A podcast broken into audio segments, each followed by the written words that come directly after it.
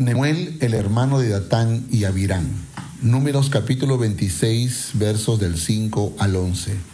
Rubén, primogénito de Israel, los hijos de Rubén, de Enoc, la familia de los Enoquitas, de Falú, la familia de los Faluitas, de Esrón, la familia de los Esronitas, de Carmi, la familia de los Carmitas.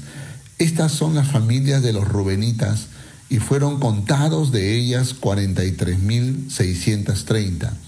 Los hijos de Falú, Eliab, y los hijos de Eliab, Nemuel, Datán y Abirán. Estos Datán y Abirán fueron los del consejo de la congregación que se rebelaron contra Moisés y Aarón con el grupo de Coré, cuando se rebelaron contra Jehová y la tierra abrió su boca y los tragó a ellos y a Coré cuando aquel grupo murió, cuando consumió el fuego a 250 varones para servir de escarmiento, mas los hijos de Coré no murieron. Hola, soy Nemuel, el hermano de Datán y Abirán, aquellos que se rebelaron juntamente con Coré contra nuestro líder Moisés en el desierto. Ustedes conocen la historia de cómo terminaron castigados por nuestro Dios.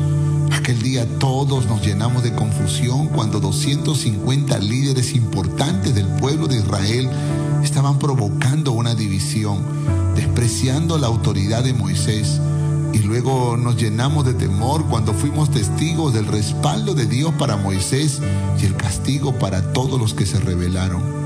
La lección que aprendí aquel día fue nunca te rebeles a quien Dios respalda.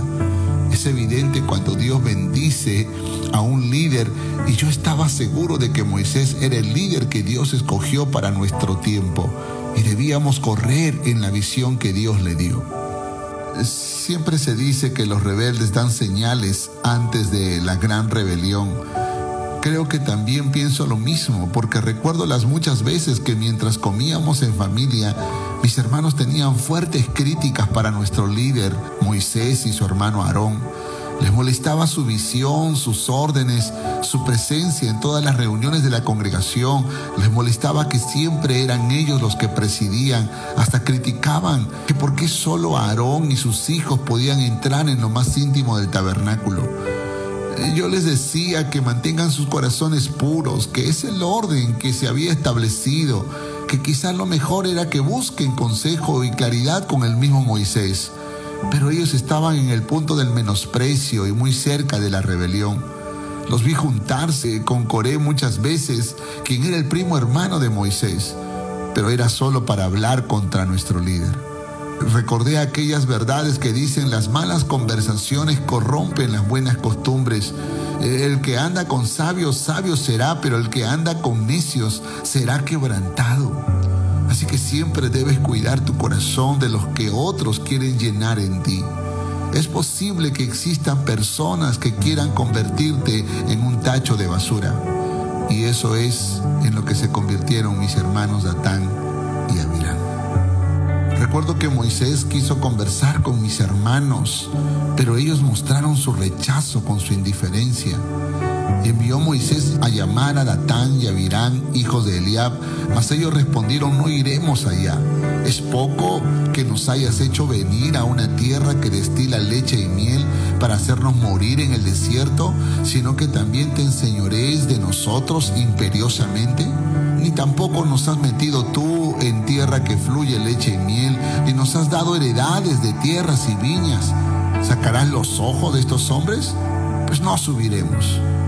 Entonces Moisés se enojó en gran manera y dijo a Jehová, no mires a su ofrenda, ni aun un asno he tomado de ellos, ni a ninguno de ellos he hecho mal. Y yo le creía, yo le creía a Moisés, pues él nunca les hizo algún daño.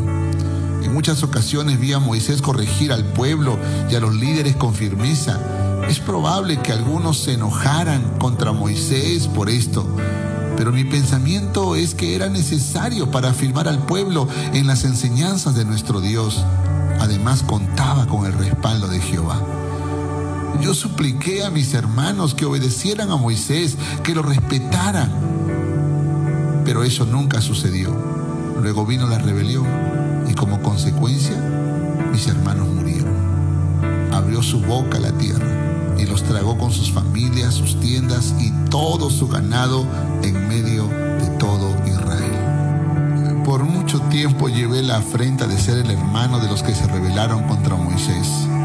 Pero Dios en su amor, misericordia y justicia no me dejó fuera del censo que se hizo al pueblo para darles heredad. Después que entramos a la tierra prometida, recibí mis tierras y aprendí que todo tiene su tiempo, que llegado el momento recibiremos lo que anhela nuestro corazón y lo que Dios ha prometido. Quiero animarte a esperar en Dios, confía en su misericordia y justicia y recuerda que nunca el menosprecio y la rebelión serán el camino para alcanzar la bendición y el respaldo de Dios. ¿Y tú? ¿Estás en paz con tus autoridades? ¿Estás corriendo en la visión que Dios ha dado a tu iglesia? Recuerda que eres importante en la obra de Dios y tu ayuda siempre sumará y multiplicará. Nunca restes ni dividas. Dios te bendiga.